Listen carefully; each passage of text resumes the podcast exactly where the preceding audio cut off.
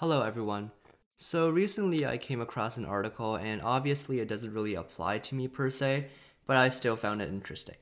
So, basically, the article was about what is the best age to get married. And I'm not any- anywhere close to uh, being old enough to getting married, but I just thought this was an interesting article, and it presented some interesting methodology on how to make decisions.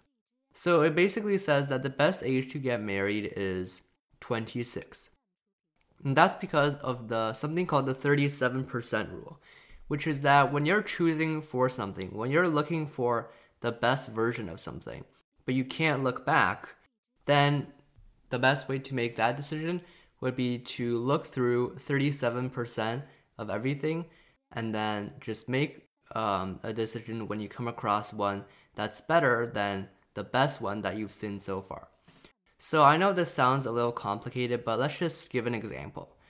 So just pretend you're at a fair or at a carnival or at a park, and there are, are a lot of like um, public bathrooms, and you have to choose the best bathroom and you have to choose the cleanest bathroom.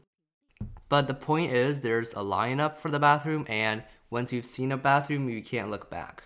So it turns out that the mathematically best way would be to look through 37% of all of the bathrooms first, and then uh, finding the best one that you saw in the first 37%, and then go for the first one that is better than the best one in the 37%.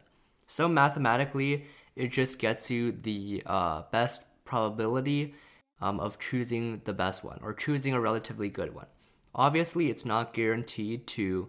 Uh, it's not guaranteed that you will find the best one. It just gives you a better chance.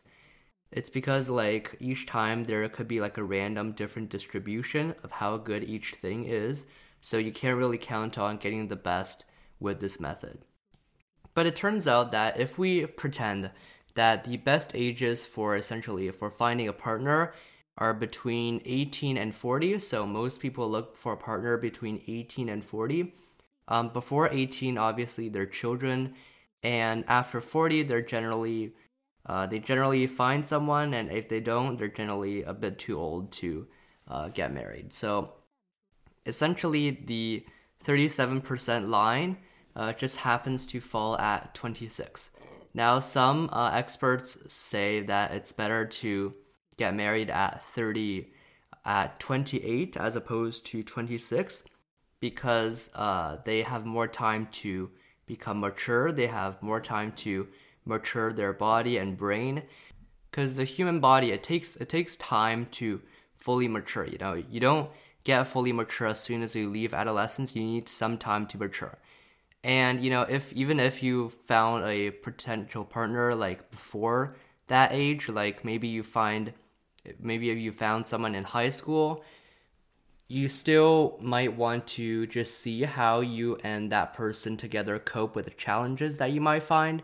For example, going to college or uh, going long distance or working or selling through arguments or stuff like that.